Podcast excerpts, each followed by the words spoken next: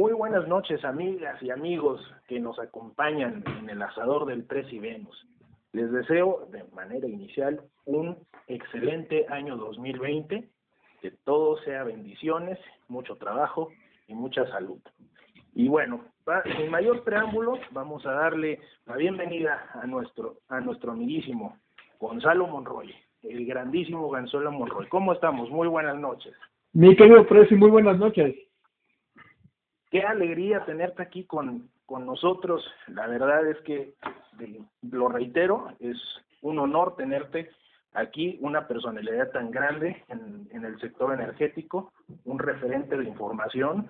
La verdad es que estoy, lo reitero, muy honrado en, en, en poderte recibir esta nochecita en el asador del Presi Venus. Al, contra, al contrario, mi querido Presi, yo así que siempre que estamos tanto echando tanto relajo, comentando tantas cosas, y que de pronto no hubiera yo formado parte de este relajo, de este, de esta, es más relajo, aventura, travesura, como yo siempre digo, eso hubiera sido un, error. Y pues ahora sí que, de, ¿de qué tema quieres que platiquemos?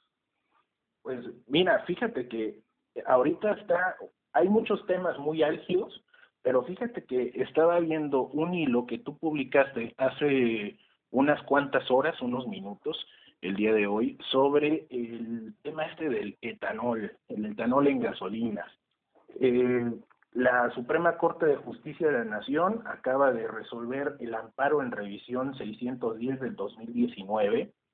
Sí, eh, bueno, no sabemos quién fue el quejoso, pero sí resuelven de una manera bastante, bastante enfática en donde echan para atrás esta, este acuerdo que modifica la norma 016 de la CRE del año 2016, que se relaciona con el tema de calidad y especificaciones de los petrolíferos, es decir, de la gasolina, el diésel y la turbocina y todas esas cosas. Exactamente. déjame, déjame, déjame, interrumpirte porque si nosotros le platicamos así eso a la gente, la gente va a decir, ¿y eso a mí qué?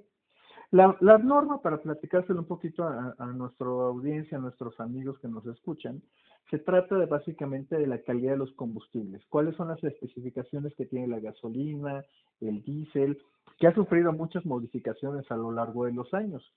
Eh, tú y yo, aprecio ya que los dos pintamos algunas canas, eh, seguramente, sobre todo los que nos escuchan en las grandes ciudades metropolitanas, Monterrey, Guadalajara, sobre todo la Ciudad de México, en los ochentas cuando teníamos esas grandes natas de contaminación, esos doble e incluso triple que llegamos a tener, triple hoy no circula, por eh, las grandes eh, contingencias ambientales. Incluso hace poquito en la Ciudad de México volvimos a tenerlas.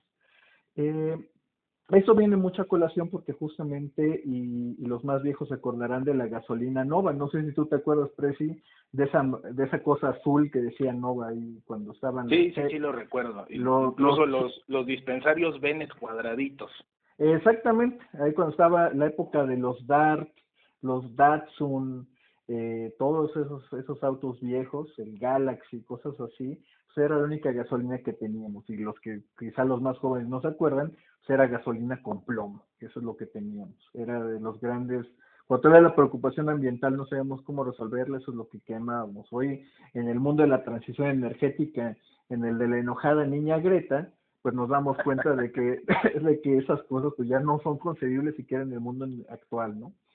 Eh, exactamente como tú comentabas, mi querido Presi, eh, el cambio justamente de la norma 016, el de calidad de gas de los combustibles, pues simplemente hubo un cambio donde metió la, la, la Comisión Regulada de Energía, la CRE, a la cual vamos a hacer mucho énfasis, eh, aumentó justamente el requerimiento de 5.8 como máximo hasta un tope del 10%. Eh, por cierto, ahorita tú dijiste que no sabemos el nombre del quejoso. Sí lo sabemos. Fue justamente Gabriel Cuadri el que metió el, el amparo que retoma la corte y que le termina dando la razón. De hecho, ahí hay varias notas que ya han empezado a salir por ahí de que le dan justamente y varios los pueden decir que le dan la razón a los ambientalistas y pues obviamente esto lo, esto lo celebramos, ¿no? Eh, y ahora sí que, que la voy a voltear, tú dilo desde el punto de legal, ¿eso qué significa? Bueno, pues yo estaba viendo la, la, la resolución que emitió la Corte, que fue el ministro, el ministro ponente, Estoy aquí checando la resolución. Y bueno, ahorita, ahorita, ahorita mencionamos el ministro ponente. Y bueno, hay unos puntos bastante interesantes. La verdad es que este ministro hace en su voto particular y ya en específico dentro de toda la, la resolución, hace énfasis en en siete puntos torales dentro de la, la resolución. Y vamos, se va a una cuestión incluso metaconstitucional. ¿Qué es esto de metaconstitucional? Se va más allá de lo que establece la Constitución, claro, obviamente obedeciendo la, la supremacía de, de, nuestra Carta Magna, de nuestra Constitución, Ajá. ¿sí? y, y va encaminado a precisamente a temas ambientales. Y no nada más a temas ambientales, sino que también retoma la obligatoriedad de la Comisión Reguladora de Energía como un este organismo, valga la, la redundancia, regulador en materia energética. Se puede decir rebusnancia en el caso de la CRE, ¿eh? Sí se puede decir. Sí, vaya que sí. Entonces, ahora sí que separándolo, vamos primero a la parte, eh, digamos, más, más tangible, más terrenal, más que le, más este, digamos, instrumental, en donde la, la Corte... De, de, déjame, este déjame interrumpirte ah. tantito, déjame interrumpirte tantito, porque a veces, Ajá. y algo que yo he ido aprendiendo y, y, me atrevo a decir que creo que es parte de lo que me ha hecho conectar con, con, gran, con otras audiencias, es precisamente explicarles, una, qué es el etanol, dos, por qué lo estamos usando, por qué lo estamos usando en, la, en las gasolinas, ¿Por qué en México no lo podemos usar tanto? Y si lo quisiéramos hacer, ¿por qué nos va a costar tanto?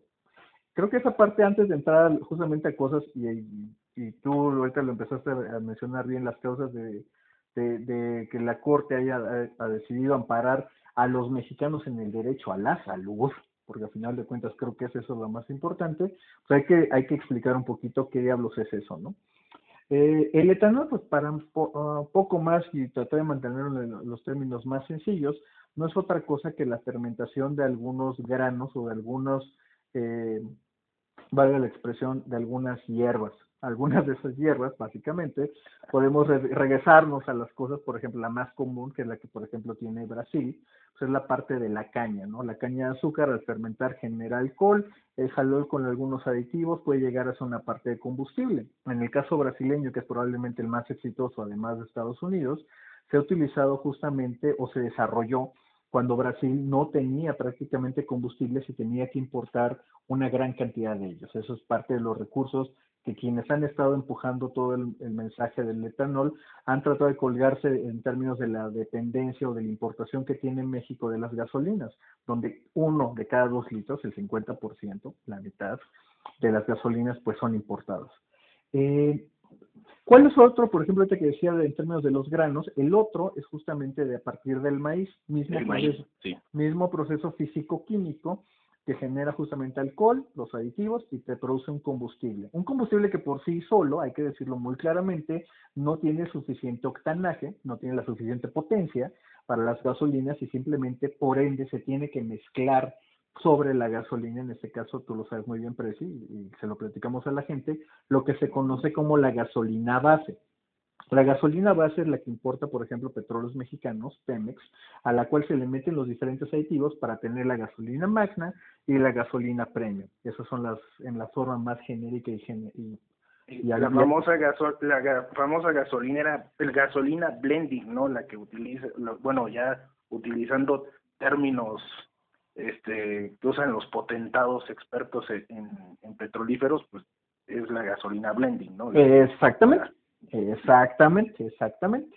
Y ahí fíjate un elemento bien interesante, por ejemplo, eh, como te decía, la caña de azúcar viene más de la parte de Brasil, ese tipo de etanol, pero por el otro lado lo que vemos es Estados Unidos, que ahí viene el gran lobby precisamente de, de los agricultores, especialmente el maíz, exactamente. ¿Por qué? Pero fíjate que, perdón, adelante, que, que, no, adelante. que te haga un, haga un paréntesis aquí. Hay un detalle bastante interesante. Hay una ley eh, yo retomando el tema ahí del etanol, de lo que estás comentando, hay una ley que es para la promoción de, y desarrollo de bioenergéticos. Es correcto. Donde está, incluso establece ahí una prohibición para el etanol del maíz, no de, proveniente de maíz. Ya le acabas de pegar, exactamente, Preci. Ahí uno de los argumentos que de este lobby eh, etalonero, como yo lo llamo, eh, ha venido empujando es que justamente esto haría que la producción de maíz se vea más incentivada y en lugar de que la dediquemos a la producción de alimentos, pues lo utilizáramos justamente para, para combustibles, ¿no? Obviamente el precio de referencia del maíz cambiaría y lo que casi nadie ha advertido es que eso sería justamente elevar el precio del, del maíz. Suena muy bien para los que son eh, agricultores de maíz, pero para todos los demás agarremos desde cosas tan básicas como la tortilla, que ahorita ya hay algunos lugares donde va a 20 pesos, pues obviamente veríamos un incremento muchísimo mayor, ¿no? Aquí eso es de las cosas que hay que explicarle a la gente, porque incluso desde el punto de vista alimentario no nos conviene la parte del etanol. Va más eh, allá, porque tendrían que hacer todo una, un movimiento legislativo para reformar esa ley e incluso para quitar de, de la de, otra ley de, de, desarrollo alimentario para el maíz como un producto de primera necesidad, que esa es, digamos, la fundamentación aquí en México para prohibir el etanol proveniente del maíz. la propia ley contempla, pues, el, el, como básico o como, digamos, sugiere el alcohol de caña, ¿sí? Eh, que es como muy parecido el etanol al, al del famoso bacacho que tanto me ha hecho famoso. efectivamente, mi querido Precio, efectivamente. Y ahí, esos, esas son de las cosas que ahí, para explicarle un poquito a la gente, lo que se planteaba en esta resolución de, de la CRE, que echa para abajo precisamente la, la Suprema Corte de Justicia, iba a subir el componente de un 5.8%, que es todavía la, la legislación actual, a un 10%. Esto implicaba de que el único productor de gasolinas en México, en este caso Pemex, tenía que hacer compras prácticamente obligadas, sea a los productores mexicanos o al extranjero, para alcanzar esa meta de 10%. Cosas prácticas, eh, como lo había dicho eh, anteriormente, este es un mercado muy diferente al de Estados Unidos y sobre todo al de Brasil.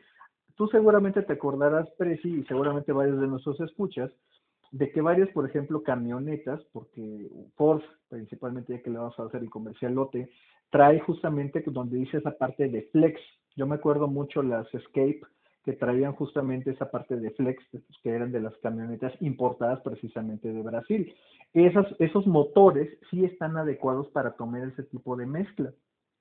Las, las camionetas, los autos que se producen en México, sean para el, mercado doméstico o de exportación, México es el cuarto país más exportador más grande de, automóviles, pues simplemente no tiene esos motores diseñados para eso. En otras palabras, todos, no solamente petróleos mexicanos, sino todos los consumidores o todos los que tengan un auto, tendrían que reformar sus autos simplemente para beneficiar a estos agricultores y a los importadores, mejor dicho, exportadores del etanol. Así que ahí es también de las razones por las cuales uno, pues, yo personalmente, Gonzalo, no, no, no favorezco justamente la parte del etanol. Sí, y aparte tengo entendido que esas modificaciones a los motores andan oscilando entre los 30 y 35 mil pesos. Además, para que no, no se cause algo que tú comentabas en, el, en, el, en tu hilo de Twitter, eh, que no se causara pues esa corrosión que provoca el, el etanol sobre los sistemas de inyección y, y, de, y de bombeo combustible. Exactamente, y, y, esto en términos muy llanos, y lo que va a decir muy bien, y yo lo pongo en ese hilo, pues un auto que tiene una mayor corrosión en el motor significa que se les va a tronar más rápido a la gente. Un auto, un, si la gente es cuidadosa y va manteniendo su auto con sus servicios y una serie de cosas, que cuesta su dinero, hay que decirlo, eh, pues lo puede ir manteniendo muy bien. Si de pronto le meten etanol, como algunos eh, eh, gasolineros que se fueron por la libre ya estaban vendiendo etanol mucho más barato, porque ese era el argumento, mucho más barato, y los autos estaban ahí deshielados. Incluso en ese hilo ahí mostraba la nota que había sacado Forbes de, de cómo algunos gasolineros se habían ido por la libre, ¿no?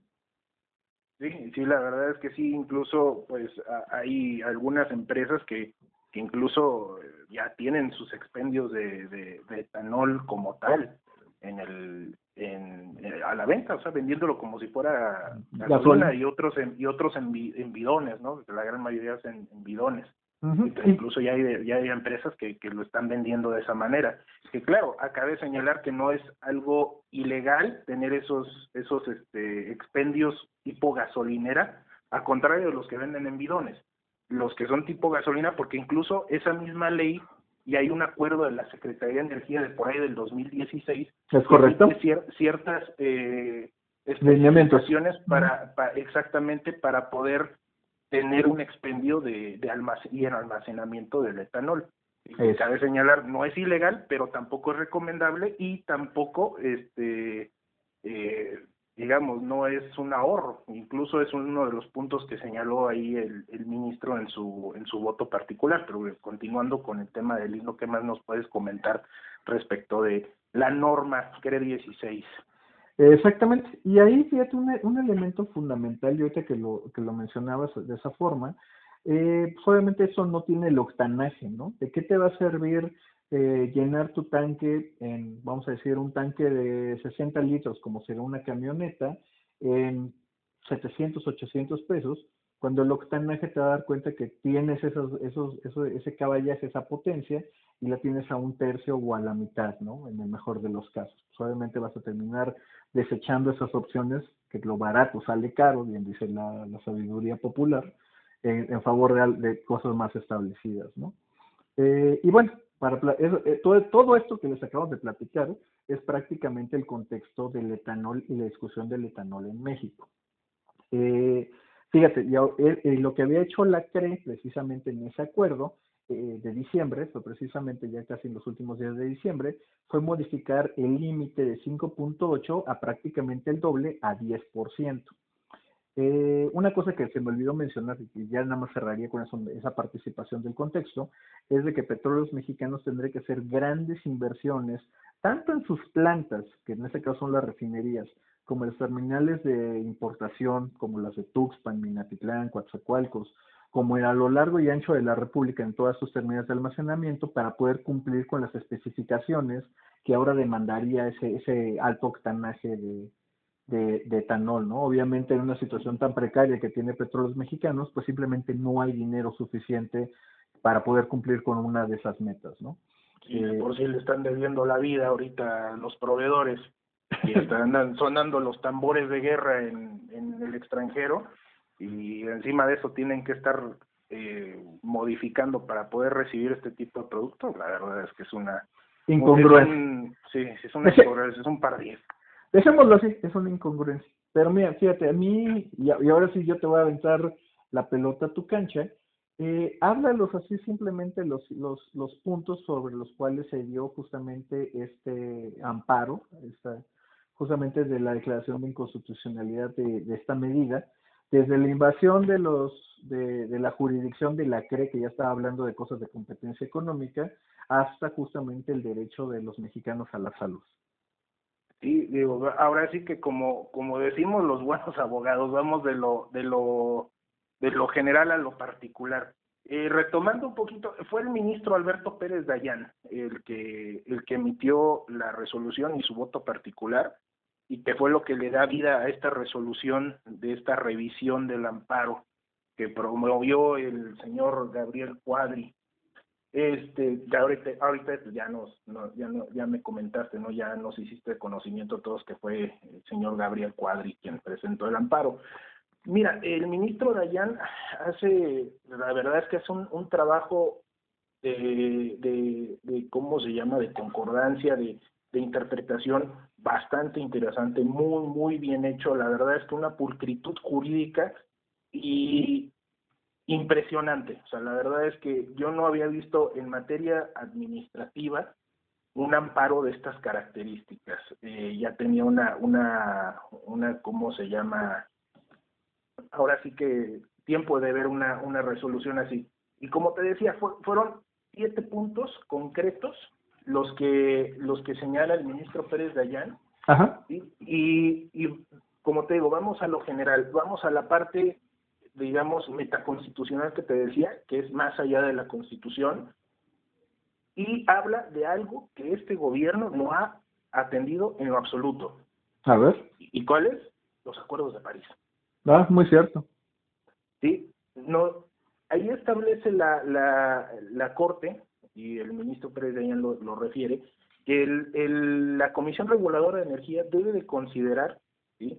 que el Estado mexicano, del cual forma parte de la comisión, pues debe de atender a los compromisos que tiene el Estado mexicano a nivel internacional respecto del protocolo de Kioto y los acuerdos de París que fueron después. Exacto.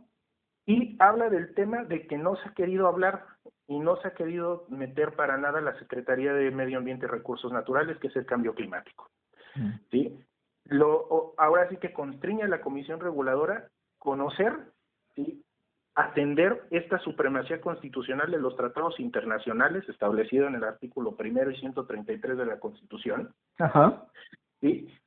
Y constreñe, como te decía, a la Comisión a, a, obedecer estos tratados internacionales y, esta, y estos compromisos respecto del tema del cambio climático. Y ahí es donde se enfoca el ministro a que debe de, de la Comisión Reguladora de Energía ¿sí? a, a tener tres puntos muy importantes. Y aquí con, con lo que te digo, ya estamos con este tema del, de, de, la, de la supremacía constitucional y de la metaconstitucionalidad de esta, de esta resolución. Estamos agotando que habla del principio de, precaución ambiental establecido en, en, el, en los acuerdos de París, este, considerar los acuerdos de París, segundo punto, y atender a los, a, ¿cómo se llama?, al uso de combustibles y sus emisiones, hacer una ponderación. Ok. ¿sí?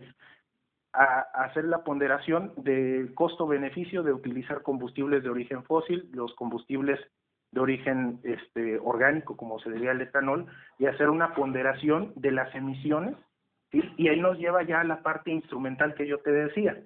Y con este, con este, este punto vamos a la parte instrumental, donde obliga a la Comisión Reguladora de Energía a agotar todos los estudios científicos y técnicos necesarios para poder tener la suficiente información y para ver los efectos de las emisiones de, de, este, de este combustible y sobre el medio ambiente. Déjame detenerte, déjame detenerte tantito, Presi, porque ahí hay un elemento que creo que es muy relevante y va a ser relevante para la gente. Cuando la Comisión Reguladora de Energía hizo justamente su acuerdo, que es con el que lo saca, eh, lo manda también después de ahí precisamente a la Comisión Federal de Mejora Regulatoria, a la COFEMER. Y fue justamente la COFEMER la que le da visto bueno a la opinión, en este caso la resolución de la CRE, para que sea eh, básicamente exenta de cualquier estudio regulatorio y de impacto regulatorio. En otras palabras, se ignoró la opinión del público, de las empresas, de la industria y simplemente se fueron por la libre. En este caso, porque se iban a ahorrar, comillas, costos de la regulación. Y lo que si, si te entendemos bastante bien, y creo que es lo que tratas de decir, justamente la Corte reconoce que se brincaron pasos, que no se agotaron todas las instancias, no se agotaron los estudios y se les pide que, pues, obviamente, que pongan más atención a ese tipo de cosas, precisamente para prevenir y salvaguardar la, la salud de los mexicanos. Sí, y vaya, ahora sí que tú le acabas también de dar en el clavo. Esa es la parte en donde ya le ordena a la comisión, básicamente en esta resolución, hacer, ahí vienen los otros tres puntos que te decía, hacer comité, bueno, hacer participación ciudadana tienen que, incluso así textual lo dice, debe permitirse la participación ciudadana previo a la modificación o cancelación de alguna norma, a fin de que los ciudadanos, académicos, organizaciones no gubernamentales y el público en general tengan la oportunidad de poder expresar sus opiniones y que éstas sean tomadas en cuenta siempre y cuando estén sustentadas con los eh, con el fundamento teórico, técnico y jurídico que deba llevar para tomar tal decisión. Oye, Preci, déjame detenerte ahí porque seguramente la gente, al igual que yo, ya les brincó una duda. ¿Ese argumento de la Corte se puede extrapolar a otros proyectos? Y estoy pensando directamente en el proyecto de Dos Bocas o en el Tren Maya, por ejemplo. ¿Por qué no se ha escuchado la opinión más allá de consultas patito a modo de que verdaderamente que se muestren los estudios de por qué sí o por qué no? O incluso en el caso del aeropuerto, que se tome la opinión del, de la gente, de los expertos, de la gente que sabe de proyectos que son cruciales para la economía mexicana. Sí, en efecto, digo, esto sí se puede transportar, ahora sí que llevar más allá de esta resolución.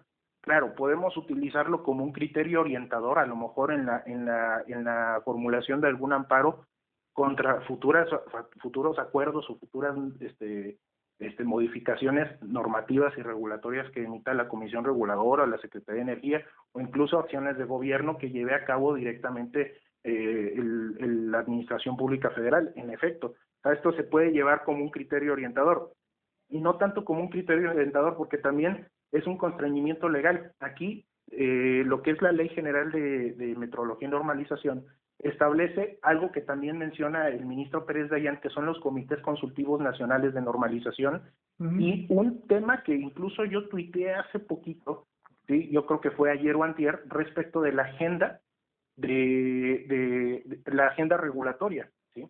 en donde la Dirección General de Normas y todos los organismos reguladores deben de atender a, esto, a este mecanismo ¿sí? de acceso al público, ¿sí? de participación ciudadana, para poder ahora sí que conocer la realidad del mercado, la realidad técnica de este mercado, y en específico ahorita vamos a hablar de, de, lo, de lo que es los petrolíferos, y llevarlo a, esta, a, esta, a estas instancias para que el regulador, que en este caso sería la comisión reguladora, tome en cuenta todas estas, e, estas, estas opiniones y estos estudios técnicos o científicos a que se refiere la resolución y los puedan adaptar a la realidad que requiere la norma para poder ser plenamente efectiva en un plano fáctico. Oye, y para no olvidarnos, así que termina, enumérate los siete, los siete argumentos que da el, ministro. Y, y, bueno, y aquí va el, otro, bueno, ya para, antes de, hacer el, la conclusión, también realiza, eh, esto va un poquito en el tema ya más económico que a ti también te digo, eh, ahorita seguramente vas a comentar, en donde la, el ministro obliga a la, a, la, a la comisión a hacer una ponderación del uso de combustibles y sus emisiones contra el costo ¿sí? y el impacto de los gases de efecto invernadero y cambio climático sobre la biodiversidad y la salud de las personas. Es decir, la CRE lanza el argumento de que no, es que es para hacer combustibles más baratos. Sí, mano, está bien, más baratos, pero lo barato no nos va a salir más caro más adelante. No me estás ponderando, no me estás justificando nada de eso. Y al final, el, el propio ministro establece una frasecita que a ti te va a encantar, que a mí me fascinó. No reducir en meros ideales y buenos deseos la emisión de normas. Oye, pues esa, esa frase creo que es bastante alentadora para que se hagan bien las cosas en México. Sí, o sea, puede haber una buena intención por parte del gobierno, a lo mejor, de tener combustibles más baratos, pero la verdad es que nos está jodiendo la salud. Sí. Y, y ya tocando los últimos, o sea, ya haciendo un resumen de los puntos, como te digo, los siete puntos son el principio, observar el principio de precaución ambiental, tomar en cuenta los comités consultivos nacionales de normalización, ese es el segundo. El tercero, dar pie a la participación ciudadana a través del, proceso de mejora regulatoria. Considerar los acuerdos de París y el protocolo de Kioto. El siguiente es ponderar el, lo que comentábamos, ponderar el uso de combustibles y sus emisiones contra el costo de estos y el impacto de los gases de efecto invernadero, así como el cambio climático el, el, siguiente punto es el desarrollo económico sustentable. Está establecido en la Constitución, es decir, el desarrollo económico de la nación debe ser sustentable, debe estar atendiendo al cuidado al medio ambiente y obviamente al salud de, a la salud de las personas y al cuidado de la biodiversidad. Y finalmente el punto que la frase, no reducir en meros ideales y buenos deseos la emisión de normatividad. Esos son los siete puntos torales en los cuales sustenta el ministro Dayan y que la verdad es lo que te decía, son unos puntos excelsos en esta resolución. De hecho, fíjate, me quedé pensando ahorita que decías los siete puntos, y eso tiene mucho que ver con la otra gran discusión que está pasando en la industria energética, especialmente la eléctrica, con respecto a que se está tratando literalmente hacerle manita de puerco a la CFE para que, ten, para que en lugar de tomar un gas natural mucho más limpio, mucho más eficiente y mucho más barato, el más barato del planeta en palabras del propio presidente López Obrador, para que tengamos que quemar el combustóleo o peor, para que incrementemos la compra y quema del carbón. Yo, bueno, los que me han leído y los los que andan por ahí, pues lo han dicho. Bueno, yo lo he dicho varias veces, ¿no? El carbón. El carbón solo es para la carne. Exactamente, para una buena carnita asada. Y vaya que has dado muestras en Twitter de ser un chef, y bueno, yo en lo particular también lo he comprobado, que eres un excelso chef de asados. Exacto. Sí, la verdad es que es un, un tema bastante, bastante, bastante problemático es e, esa situación que está haciendo la, la, el gobierno con la, con la Comisión Federal de Electricidad y con Pemex para hacernos respirar. Incluso Víctor Ramírez, nuestro amigo Víctor, ha estado constantemente haciendo eh, eh, señalamientos en Twitter con relación a, al tema de, de la nata de porquería que están respirando en La Paz, en Tula y en otros puntos de la República donde hay estas plantas termoeléctricas de combustible y de carbón. Exactamente, incluso también el, buen Víctor, nuestro querido Vic FC7 en Twitter, eh, pues justamente él ha, dado justamente la muestra documental con las fotografías de Tampico, de, bueno, Tampico Madero, también incluso Salamanca, Tula, donde están puestas las refinerías mexicanas, y pues obviamente la emisión de, de ese combustóleo de pues, literalmente de esa porquería que estamos respirando los mexicanos, ¿no? Yo creo que la aspiración de tener eh, un, un medio ambiente más sano, más, más benigno para, para nosotros, para nuestros hijos, pues creo que es un imperativo para cualquier persona razonable, ¿no? Sí, ahora sí que es el futuro, no solamente el futuro de nuestra movilidad, el futuro de nuestra energía, sino también el futuro de la salud y la biodiversidad de, de las personas que vamos a dejar en vida aquí. Y, y, y, digo, estás dando pie con un excelente tema que también es uno de los de los de las coyunturas álgidas del sector energético, que es otra resolución por parte de un acuerdo por parte de la Comisión Reguladora en donde le están dando en la torre a esta misma norma a efecto de, mantener a Pemex produciendo combustible y, y, diésel altos en azufre. Ah. Y, y, digo, y aquí, y, esto yo creo que es tema para una conversación más futura, más adelantito, y, y la verdad es que es un tema que también va sobre esta misma norma. Exactamente, mi querido Precio, exactamente. Sí, entonces la verdad es que yo creo que podríamos dejarlo para la, la próxima plática. Y este, digo, ha sido un placer poder charlar contigo, mi estimado Gonzalo. Un, un honor que, que, me, que me hayas acompañado y que nos hayas acompañado todos los escuchas aquí. Y, y, bueno, más como estas. Aparte, estás planeando tu propio podcast, me parece, ¿verdad? Pero hay una travesura ahí en la cabeza. Vamos a esperar. No, no, no me adelanto todavía. Hay una travesura que traigo en la cabeza. Cocínala, cocínala, como esos, esos porterhouse que, que, sabes hacer. a, a, a, fuego lentos, low and slow, exactamente. Pues bueno, no sé si quieres agregar algo más, mi estimado Gonzalo. No, para nada, mi querido Presi. Eh, un gusto, un honor que me hayas invitado. Una muy rica conversación, eh, como si estuviéramos prácticamente aquí degustando unos riscos. En, en tu caso, un buen bacacho, yo al menos un tequilita o un mezcal. Así que, a gusto. Pues ya va siendo hora de, de, hacer, hacer realidad esa reunioncita. Claro. Y bueno, la verdad es que te agradezco mucho, Gonzalo. Eh, un placer que te hayas tomado unos minutos para, para acompañarnos y más como estas, por favor. Vale, te mando un gran abrazo, Preci, a ti y a todos tus, todos tus amigos, toda tu audiencia.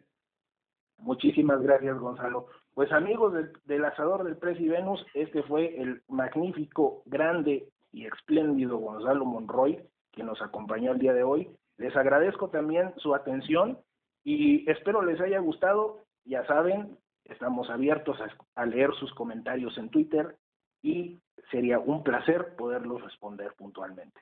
Que tengan muy buenas noches y esto ha sido El Asador del Presivenus. Muchas gracias.